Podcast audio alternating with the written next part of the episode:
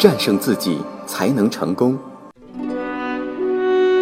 这里是上山微电台，励志明。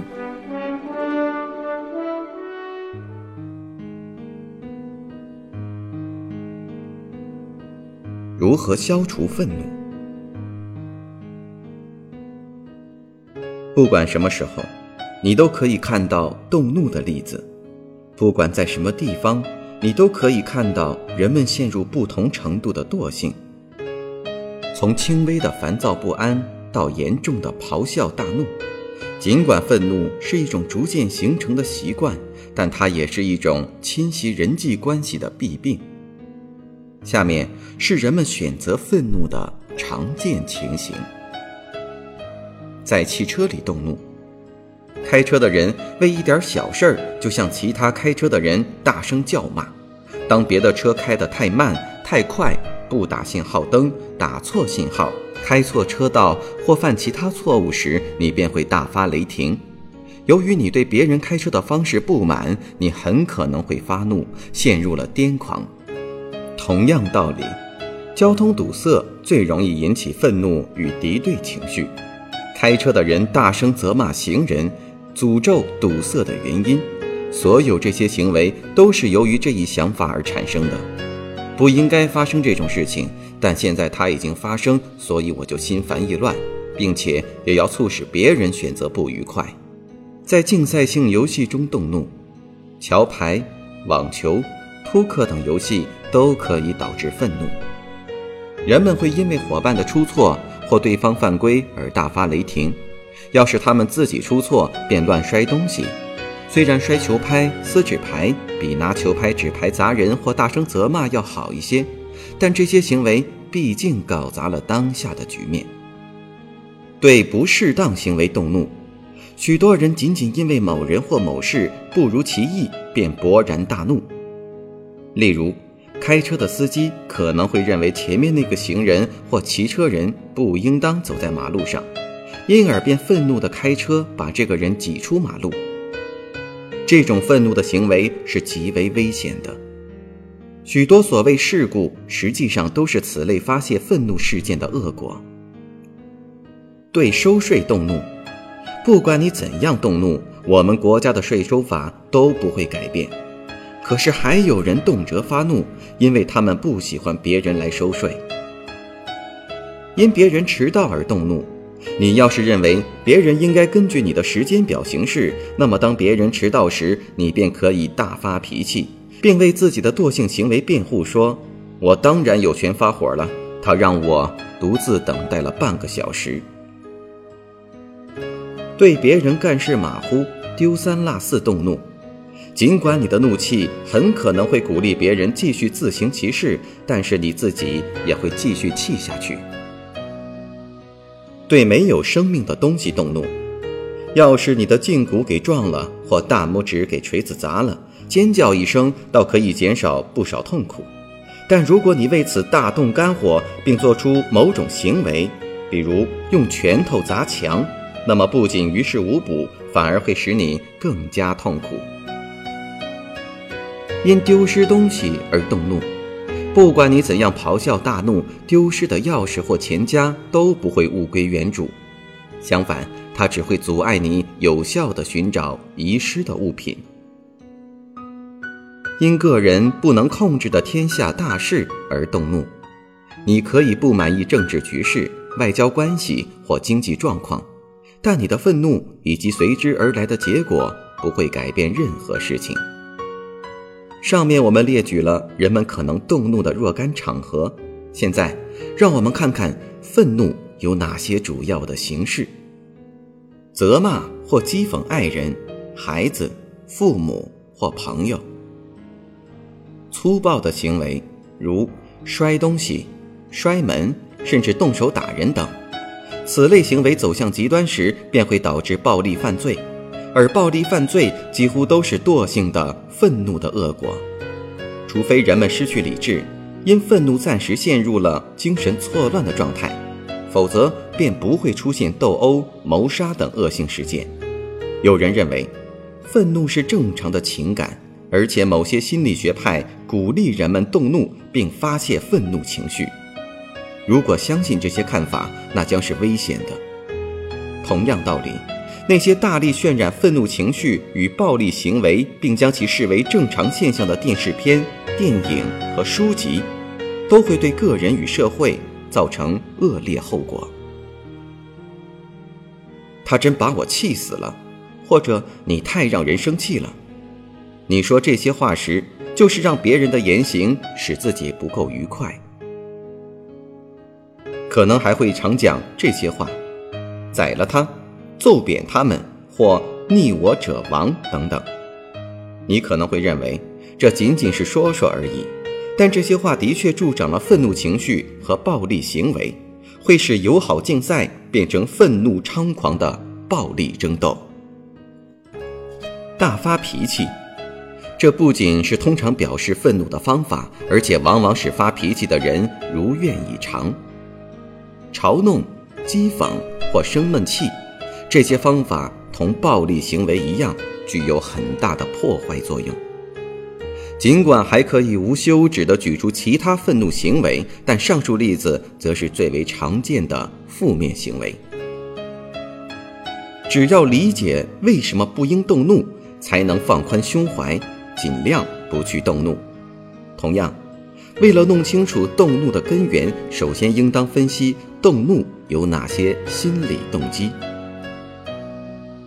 每当你觉得难于控制自己、感到沮丧或遭受挫折时，你可以通过愤怒将自己的不愉快归咎于其他的人或事，而不必控制自己的情感。你可以用愤怒来控制怕你发怒的那些人。对于控制那些年龄比你小，在心理上或生理上弱于你的人来说，这一方法尤为见效。动怒会引人注意，因此你可以自以为了不起。愤怒是个现成的借口，你可以先狂怒一阵，然后向别人道歉：“对不起，我刚才实在是不能控制自己。”这样。你可以用失去控制为理由来原谅自己的动怒行为。你可以将自己的意志强加于人，因为别人宁愿好言劝慰你，也不会让你大闹一场。如果你害怕友谊或爱情，你可以为某件事发脾气，这样你就可避免与别人交流情感。你可以利用内疚感控制别人，让别人扪心自问：我哪儿做错了，让他这样生气？当别人内疚时，你是强大的。你可以愤然断绝与别人的交往，因为你觉得别人比你更能干，而自己受到威胁，你干脆用愤怒来避免丢脸。当你动怒时，不必找自己的原因，更不必改进自己，这样。你就可以大吵大闹，不做任何努力改正自己的脾气，只要动怒，你就会好受多了。在大怒一场之后，你可以陷入自我怜悯之中，自叹没人理解你。你只要勃然大怒，便不必认真思考。既然别人都知道你在动怒时头脑不清醒，那么当然可以利用这一点。只要你不想认真思考，就可乱发一阵脾气。你要是在一场游戏中输了，可以发脾气来开脱自己，说不定这样可以使对方不敢赢你，因为他们怕你发这么大脾气。你会说，有时你需要利用愤怒进行某些工作，这样便可以为愤怒找到绝妙的借口。其实，愤怒只会使你陷入惰性，根本无助于任何工作。你会说，是人都会发怒。从而为愤怒提供现成的理由。我也是人，所以理应动怒。现在，让我们看一看如何消除愤怒这一负面的情绪。愤怒这一行为是可以消除的，当然需要很多新的思维，并且只能逐步实现。每当你遇到使你愤怒的人或事时，要意识到你对自己说的话。然后努力以新的思维控制自己，从而使自己对这些人或事有新的看法，并做出积极的反应。这些方法是：最为重要的是，当你愤怒时，首先要冷静的思考，提醒自己，不能因为过去一直消极的看待事物，现在也必须如此。自我意识是至关重要的。试试推迟动怒的时间。如果你在某一具体情况下总是发怒，那么先推迟十五秒，然后再照常发火。下一次推迟三十秒，然后不断延长间隔时间。一旦你意识到你可以推迟动怒，你便学会了自我控制。推迟愤怒，也就是控制愤怒。经过多次练习，你就会最终完全消除愤怒。当你想用愤怒的情绪教育孩子时，可以假装动怒，提高嗓门或板起面孔，但千万不要真的动怒。不要以愤怒所带来的生理与心理痛苦来折磨自己。不要欺骗自己说你可以喜欢令人讨厌的东西，你可以讨厌某件事，但你仍不必因此而生气。当你发怒时，提醒自己，人人都有权根据自己的选择来行事。如果一味禁止别人这样做，只会延长你的愤怒。你要学会。允许别人选择其言行，就像你坚持自己选择言行一样。请你信赖的人帮助你，让他们每次看见你动怒时便提醒你。你接到信号之后，可以想想看你正在干什么，然后努力推迟动怒。写动怒日记，记下你动怒的确切时间、地点和事件。强制自己诚实的记录所有的动怒行为，只要持之以恒，你很快就会发现，记录动怒的行为本身将促使你少动怒。在大发脾气之后，大声宣布你又做了件错事。现在你决心采取新的思维方式，今后不再动怒。这一声明会使你对自己的言行负责，并表明你是真心实意的改正。这一负面行为。当你要动怒时，尽量靠近你所爱的人。消除敌对情绪的方法之一是握住对方的手，即使你不情愿，也要握住他的手，一直到你向他表明了自己的感情，并平息了愤怒情绪之后，再松开手。当你不生气时，同那些经常受你气的人谈谈心，互相指出对方最容易使人动怒的那些言行，然后商量一种办法，平心静气地交流看法。